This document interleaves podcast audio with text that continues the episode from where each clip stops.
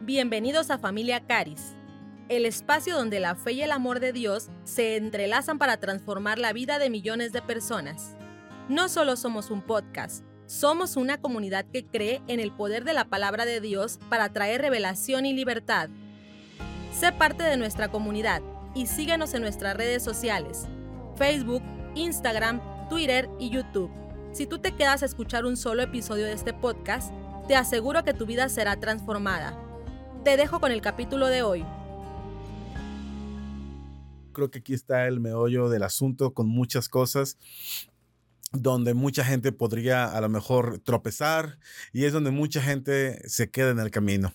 Eh, yo sé que voy a iniciar con este cliché, pero ¿cuántos han escuchado el cliché de que la vida cristiana es difícil? Seguramente lo has escuchado, que la vida cristiana es difícil. Te voy a decir algo, la vida cristiana es imposible de vivir.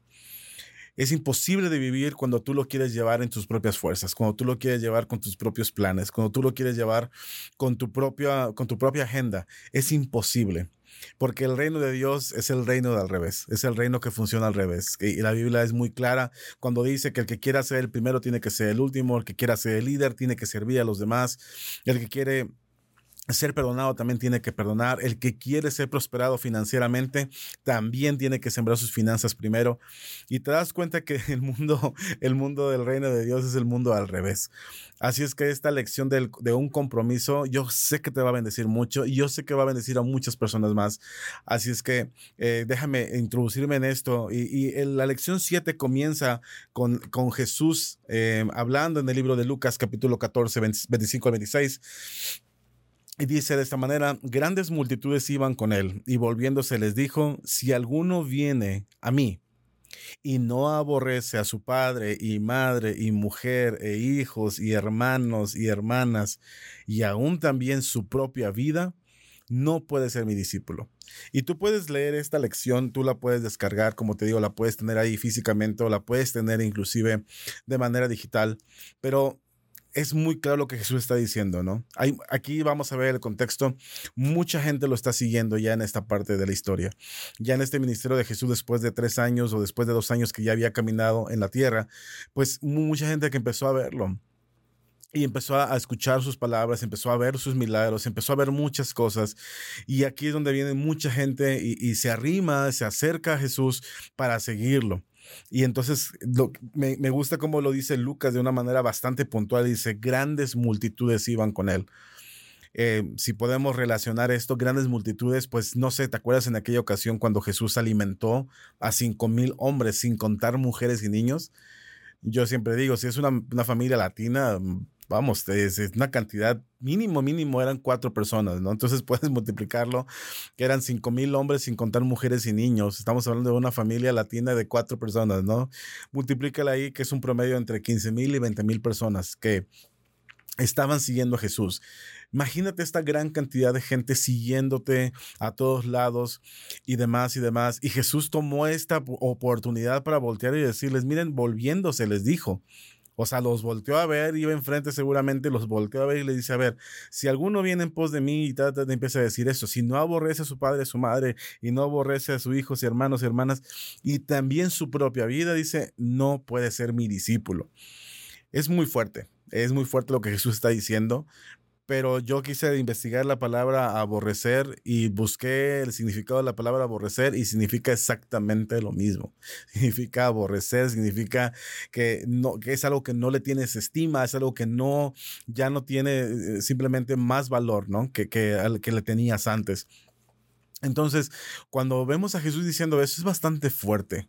Pero no es la primera vez que lo hace Jesús. De hecho, hubo otra ocasión donde Jesús volteó con la multitud y les dijo algo bastante, bastante fuerte que ahorita seguramente eh, me crucificarían a mí o me llamarían hereje o blasfemo si yo dijera eso. Pero Jesús mismo lo volteó con la multitud y les dijo, si uno de ustedes no bebe mi sangre y no come mi carne, no es digno de mí. Imagínate Jesús hablando del canibalismo, ¿no? Diciéndole, mira, si no comes de mi carne y no bebes de mi sangre, no me puedes seguir, no puedes ser mi discípulo. Es otra ocasión. Jesús hacía ese tipo de, ese tipo de, comentarios, ese tipo de, de, afirmaciones y demás para que la gente pudiera realmente valorar por qué seguimos a Jesús, por qué lo estamos siguiendo. Y eso es algo muy importante que debemos entender que eh, socialmente, eh, hablo socialmente en el mundo cristiano, en el mundo religioso, en el mundo, no sé si eres cristiano, católico, evangélico, no sé de qué, de, de, qué cosa sea, de denominación te consideres, pero yo considero en la, en la Biblia todo lo que Jesús está diciendo. Y vemos aquí que, que Jesús está presentándose a él como, como un señor, no se está presentando solamente como un salvador. Y eso es lo malo que socialmente solamente hemos presentado muchas veces a Jesús el Salvador, a Jesús el sanador. Y es verdad, Él es el sanador, Él es el salvador, Él es eh, el perdonador, Él es el protector, es el consolador. Pero se nos, olvida, se nos olvida que Él es Señor. Y Él quiere ser también, además de nuestro Salvador, además de ser nuestro sanador, Él también quiere ser nuestro Señor. Eso es lo que Él está buscando. Entonces lo que está diciendo aquí es, mira, si tú no aborreces a todo esto, a todo este tipo de este grupo de personas, pues eh, vamos, no puede ser mi discípulo. Entonces aquí ya, ya empezamos a entrar en materia de qué significa este tema de un compromiso, porque aquí en esta parte es donde muchas personas caen y tropiezan. Y yo te animo a que tú compartas este contenido para muchas personas que seguramente tropezaron y cayeron. O si simplemente tú eres una persona que dices, yo he estado batallando y estoy pensando que ser cristiano no, eh, no es fácil. Y es verdad, no es que no sea fácil, es que es imposible en la experiencia que yo tengo como ministro, como maestro, y muchas personas se acercan conmigo y me dicen simplemente, oye, ¿sabes qué? ¿Cómo le compruebo a Dios? Es que aquí viene el asunto. ¿Cómo le compruebo a Dios que yo ya soy una persona distinta? ¿Y qué es lo que pasa? Que empezamos a evaluar nuestro comportamiento exterior. Empezamos a evaluar nuestras expresiones, empezamos a evaluar lo que pensamos, etcétera, etcétera. Entonces, empezamos a pensar esto y muchas personas muy, muy sinceras se han acercado conmigo y me han dicho esto, ¿cómo? ¿Cómo hago para probarle a Dios que yo ya cambié? ¿Cómo hago yo para probarle a la gente que ya cambié? Y esto se vuelve un ciclo bastante, bastante vicioso. Si, si, lo pones en perspectiva, esto genera muchísimo estrés, muchísima ansiedad. El tema de estar pensando que yo debo estar complaciendo al Señor todo el tiempo cuando esto me lleva a ver em, versículos como aquella ocasión cuando Jesús sale del agua y de ser bautizado y se escucha una voz del cielo que dice, este es mi hijo amado en quien tengo complacencia. Otra versión dice, este es mi hijo amado, este es mi hijo amado en quien me, que me produce mucha felicidad. Y si el hijo vive en nosotros, entonces tú eres, tú le complaces al Señor, tú ya le complaces al Señor pero evaluar tu, tu, posición, evaluar tu persona con base en las cosas que haces o piensas o dejas de hacer o dejas de pensar, esto es erróneo y el diablo va a aprovecharse de esa oportunidad y te va a destruir. Él va a aprovecharse de esta ansiedad, de este estrés y te va a destruir y simplemente te va a decir, no eres lo suficiente, suficientemente bueno, no eres un buen cristiano, no eres un fiel seguidor de Jesús, etcétera, etcétera. Y lo que el Señor nos está enseñando realmente es a que nosotros nos sintamos y sepamos que Él nos amó primero. De hecho, lo que dice en las cartas de Juan simplemente es que nosotros lo amamos a Él porque Él nos amó primero. Ahora, es muy sincera esta pregunta, es, es, una pregunta muy sincera que mucha gente se hace. ¿Realmente Dios está contento conmigo o no está contento conmigo? Y déjame, lo voy a poner en perspectiva. Esto es religioso, esto es, esto es una manera religiosa de pensar en el hecho de estar queriendo complacer al Señor una y otra vez, una y otra vez. Y en el momento que te equivocas, pareciera que vas hasta el final de la fila. Yo recuerdo muy bien cuando yo llegué al cristianismo, cuando yo llegué al Señor, yo me enamoré por completo. Eso fue en el año 2001, donde yo ya venía con un historial muy, muy feito y el Señor me amó, me perdonó todos mis pecados. Él simplemente me, me, me, expresó su amor y cuando me expresó su amor yo simplemente pude responderle en amor y decirle yo también quiero todo contigo. Y desde ese día yo me enamoré del Señor porque Él me amó, Él me abrazó, Él me perdonó todos los pecados que yo había cometido. Y no voy a entrar en, en, en, detalle ahorita, pero de verdad, yo te imaginas es un pecado feo, imagínate lo todavía peor que fue lo que yo cometí. Y Él me perdonó, Él me amó. Pero ¿qué pasó? Que empecé a entrar a un sistema, eh, yo le puedo llamar un sistema legalista de ley, un sistema religioso, de, muchos eh, requisitos de qué cosas puedes hacer y qué cosas no puedes hacer.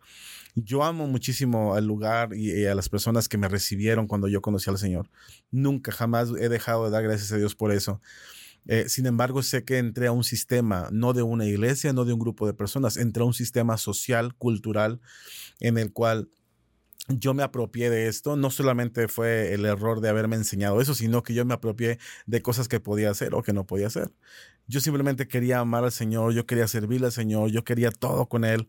Y yo le dije, Señor, yo dejo todo por ti, dime qué quieres que haga, ¿no? Pero cuando dije, dime qué quieres que haga, un grupo de personas empezó a decirme, bueno, entonces tienes que dejar de hacer esto, dejar de hacer esto, dejar de hablar así. Y me empezaron a dar un montón de una, lista de cosas que ya no podía hacer y un montón de cosas que sí podía hacer o que debía hacer para que Dios me bendijera.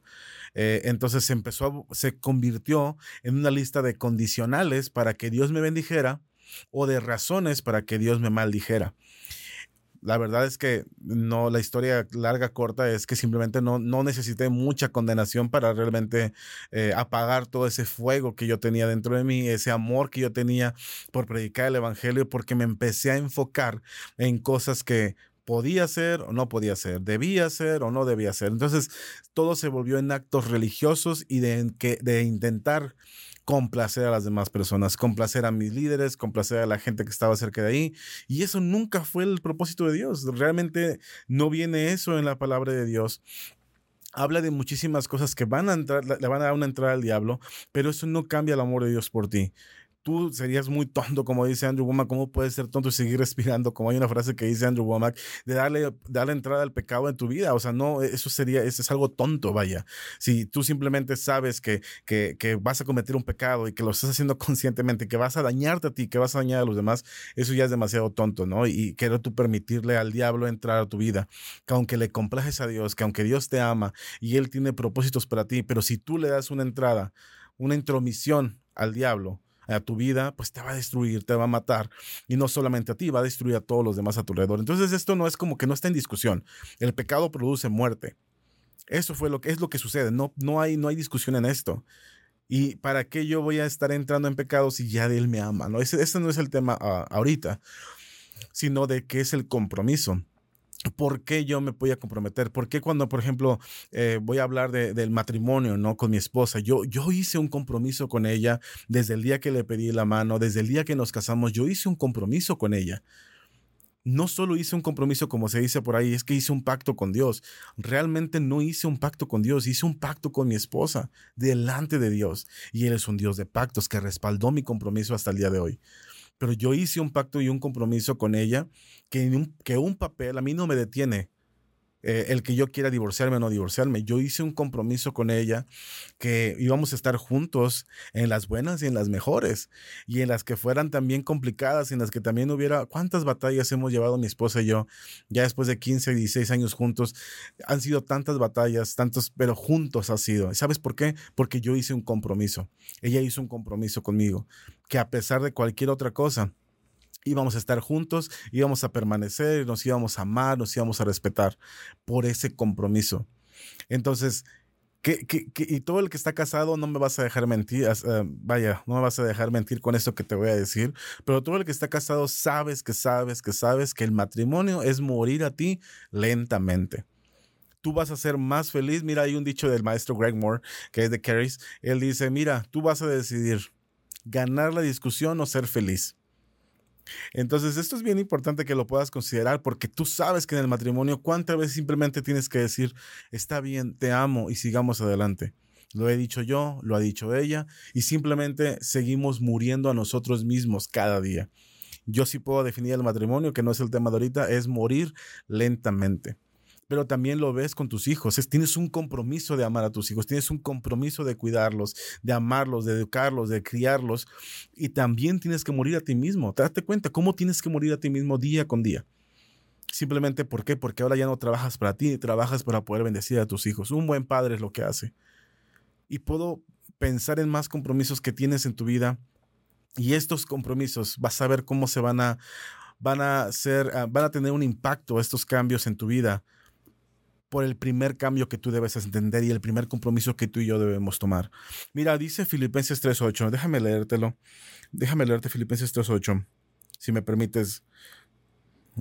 Y si no me permites, pues como quiera ya lo estoy buscando. Filipenses 3, versículo 8.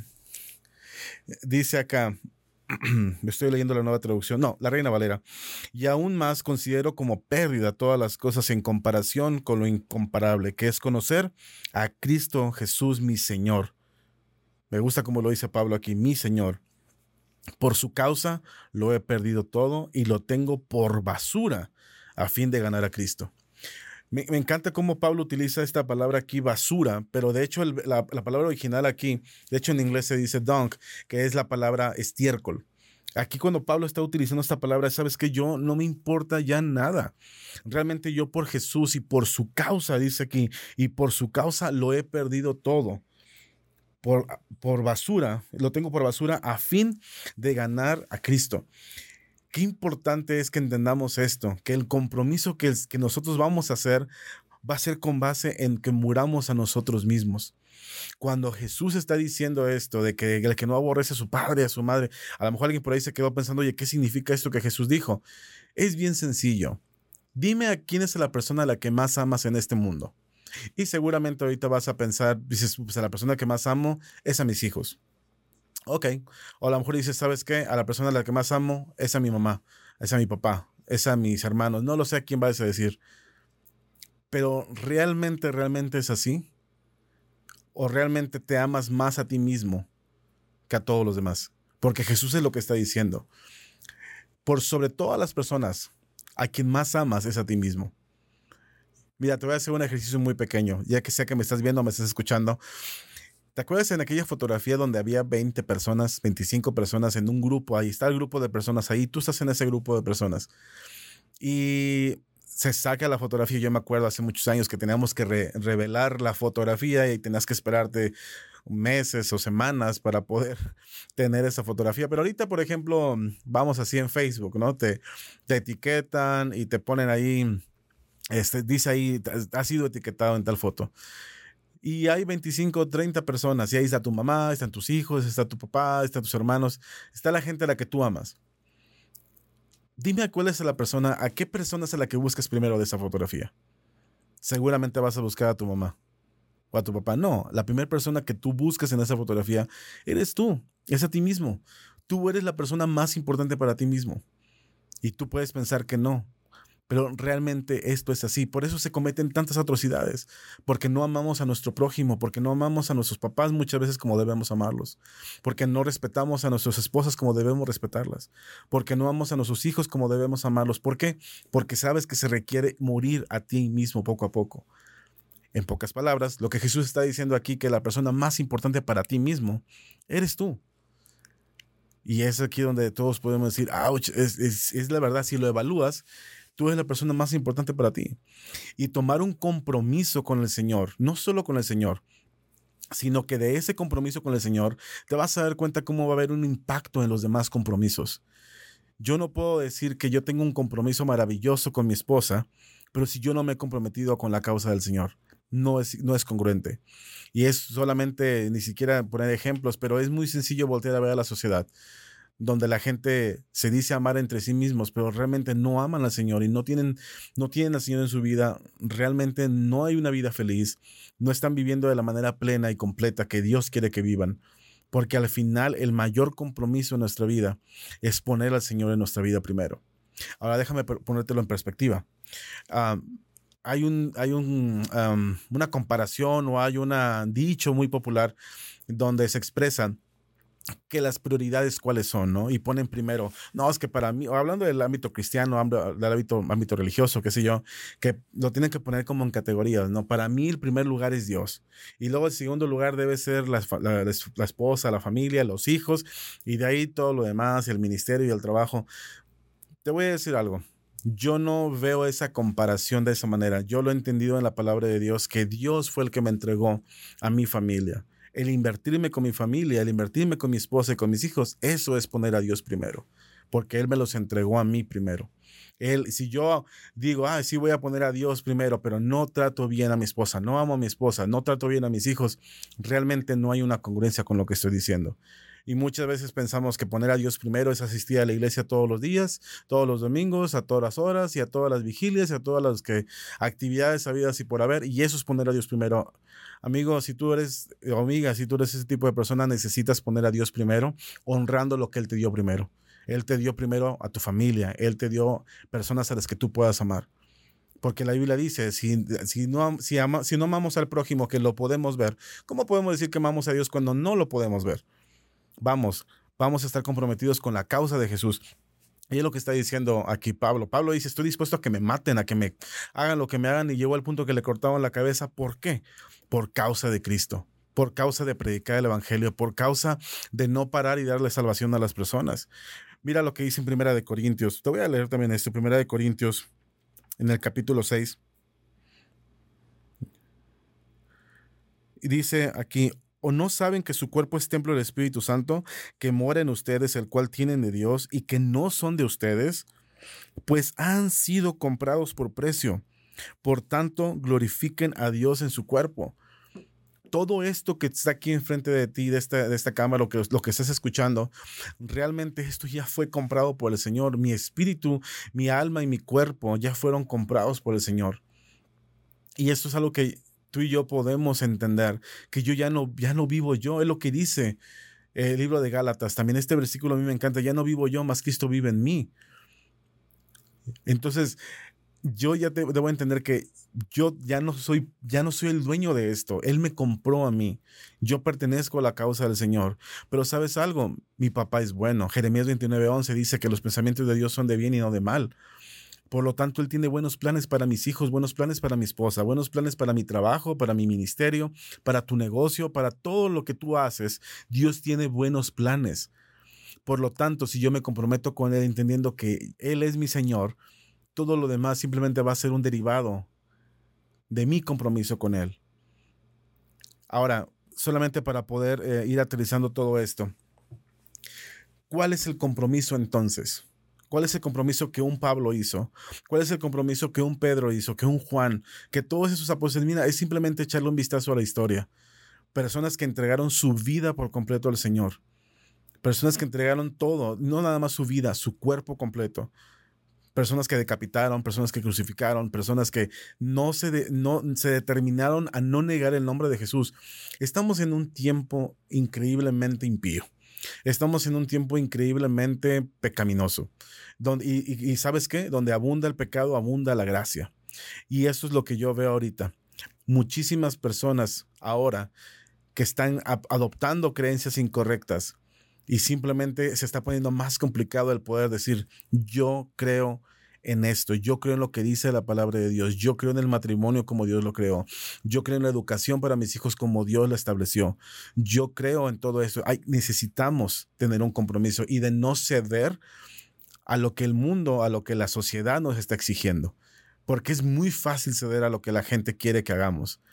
Ahora, déjame ir aterrizando este tema de esta manera y te lo voy a decir todos los temas que has estado escuchando acerca de la salvación, de la justicia, de, la, de todo esto, de la vida eterna, de, la amistad con Dios, de la naturaleza de Dios, todo esto nos lleva al tema anterior que vimos, la última vez fue el arrepentimiento. Ahora nos lleva a esto, Señor, a tomar un compromiso. ¿Cuál es el compromiso? Mira, si tú piensas que el compromiso es simplemente una liturgia o simplemente es, eh, es como si fuera una obligación o un, no sé, lo que sea, si piensas que nada más el compromiso es asistir a la iglesia, es dar ofrendas y diezmos, es estar ah, orando y arrodillado y, solamente son actividades, y digo, no tiene nada de malo todo lo que acabo de decir, pero la intención del corazón. Si solamente lo estamos haciendo para cumplir con una obligación, si solamente lo estamos haciendo para cumplir un requisito religioso, litúrgico, créemelo, no es el compromiso que Dios está buscando de nosotros. El compromiso que Dios está buscando de nosotros, y te lo voy a resumir en esto, simplemente es que nosotros podamos adoptar el mismo compromiso que Jesús tiene por la humanidad. Ese es el verdadero compromiso, amigo. Eso es el verdadero compromiso. El mismo compromiso que Jesús tiene por la humanidad. Aquí esto nos va a quitar a todos muchísimas vendas y muchísimos clichés que podamos tener. ¿Cuál es el compromiso que Jesús tiene con la humanidad? No, pues mucha gente puede decir, no, pues que haya, que haya paz y que haya esto. Ok, vamos a hacerlo más local. ¿Cuál es el compromiso que Dios tiene con tu vecino que tienes al, al lado de tu casa? ¿Qué compromiso Dios tiene, Jesús tiene con esa persona? ¿No significa amarlo, tener misericordia, tener gracia? Entonces, ese compromiso que Jesús tiene, yo lo tengo. ¿Qué compromiso tiene el Señor con mi familia? Es el mismo compromiso que yo tengo. Mi Señor, Él, Jesús, mi Señor, tiene un compromiso de amar, de bendecir, de abrazar, de consolar, de proveer a mi familia. Por lo tanto, ese es mi compromiso. No estoy hablando de otros compromisos, no estoy hablando de otros actos religiosos por obligación, por lo que sea. Estoy hablando simplemente del carácter de la naturaleza de Jesús. ¿Cuál es el compromiso de Jesús acerca de los enfermos? El compromiso de Jesús es que Él va a sanar a los enfermos. Entonces, mi compromiso es sanar a los enfermos. El compromiso de Jesús es de proveer el alimento cuando haya falta de alimento. Yo lo voy a hacer. El compromiso de Jesús es predicar las buenas nuevas. Yo lo voy a hacer. El compromiso de Jesús es predicar el Evangelio hasta lo último de la tierra. Yo lo voy a hacer. Yo no quiero hacer lo que Jesús dijo, que si no las piedras van a hablar, si, si yo no predico van a predicar las piedras. Yo no quiero eso. Qué vergüenza me daría que una piedra tomara mi lugar. El verdadero compromiso de un cristiano, de un hijo de Dios, no es cumplir reglas religiosas ni cumplir reglas litúrgicas. El verdadero compromiso de un hijo de Dios, de un creyente del nuevo pacto, es agarrar el mismo compromiso que Jesús tiene para con la gente. Se acabó. Eso es bien sencillo, es bien simple. El compromiso es, y Jesús dijo, si alguno es piedra de tropiezo para estos pequeñitos, dice, es mejor que se ponga una piedra de molino en el pescuezo, bueno, en el cuello, y que se aviente, dice, que se lance al mar. Mi compromiso es no ser piedra de tropiezo para la gente. Mi compromiso es darle un buen testimonio a las personas. Mi compromiso es ese. Mi compromiso no es solamente, te digo, dejar de hacer cosas o hacer cosas, es simplemente pensar en la naturaleza de mi papá. ¿Cómo es mi papá? Y yo lo veo con mis propios hijos. Yo lo veo a mi hijo de 8 años, a mi niña de 11 años, que ellos se han apropiado de la pasión que yo tengo. Ellos saben cómo me apasiona, por ejemplo, eh, la música. Me encanta la música. Ellos han apasionado por la música. Ellos saben cómo nos hemos apasionado, no sé, por algo en particular. Y ellos son parte. ¿Sabes por qué? Porque ellos me están viendo todo el tiempo. Cuando tú y yo pasamos tiempo con el Señor, yo me doy cuenta y yo voy a identificar qué le apasiona a mi papá, qué le gusta a mi papá. Y se va a convertir como lo que dice el Salmos, deleítate a sí mismo en Jehová y Él concederá las peticiones de tu corazón. Tú simplemente vas a anhelar, vas a tener deseos de hacer lo que tu papá quiere hacer. Ese es el compromiso. El compromiso no es quedar bien con la gente. El compromiso no es complacer a las personas, créemelo. Y se lo dije a un grupo de personas que trabajan conmigo al lado de mí, en, en donde estoy. Simplemente es que yo digo, si algún día me quieres complacer a mí, está bien difícil, nunca me vas a complacer a mí. Pero qué bueno, porque nuestra meta no es complacernos los unos a los otros. Nuestra meta es amarnos los unos a los otros, no complacernos. Si yo anduviera queriendo complacer a la gente, nunca voy a poder. Es más, y lo voy a decir de una manera muy transparente, yo no ando buscando complacer a mi esposa. Ni ella está buscando complacerme a mí. Está muy difícil. Pero sabes qué? Yo estoy buscando amarla todo el tiempo. Yo estoy buscando que ella, e, ella me, me ama también, ella me demuestre ese amor. Eso es. Nunca se nos dio a nosotros la encomienda de complacer a las, a las personas. Y el Señor mismo dijo, a mí ya me complaces. Entonces, el verdadero compromiso de un hijo de Dios es llevar a cabo lo que Jesús lleva a cabo. Es amar como Él ama, es abrazar como Él abraza. El amor, el, el, compromiso es también reprender como Él reprende. El día que tengas que reprender a alguien por lo que está siendo equivocado, el corregir, de hecho la Biblia dice, el que, el que corrige, al que se le corrige se le ama. Y es muy importante también que seamos como Jesús. ¿Te acuerdas de Jesús en aquella ocasión cuando estaba reprendiendo a los vendedores y demás? Eso es importante que la gente sepa la verdad. Entonces, yo te animo a que tú puedas tomar este compromiso. Yo te animo a que tú puedas realmente renunciar a esas actividades religiosas, legalistas, distorsionadas, que solamente estás, si solamente estás buscando complacer a las personas, ríndete. La gente nunca va a estar complacida, nunca va a estar contenta, nunca va a estar satisfecha. Pero tu Padre que está en los cielos te ama y simplemente porque Jesús vive dentro de ti, Él te ama y está apasionado por ti. Y el compromiso que tú y yo debemos tomar es morir a nosotros mismos poco a poco de tal manera que Jesús siga viviendo más y más, que nosotros menguemos para que Él crezca. Así que yo te animo con esta enseñanza de un compromiso, que tú puedas apropiarte de esto. Si tú tienes preguntas y demás, no dudes en contactarnos.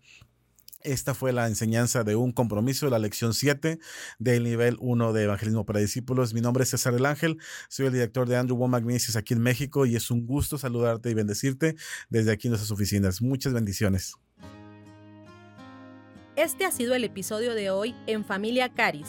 Si deseas profundizar en tu fe y recibir gratuitamente el material que estamos utilizando en este estudio, escríbenos al más 52 442 854 0100. Nuestro equipo de ministros estará encantado de compartirlo contigo. Este podcast llega a ti de forma gratuita gracias a la generosidad de los asociados de Andrew Womack en México. Si tú deseas compartir la verdad del Evangelio por todo el mundo con tu semilla, únete a nuestra comunidad de asociados.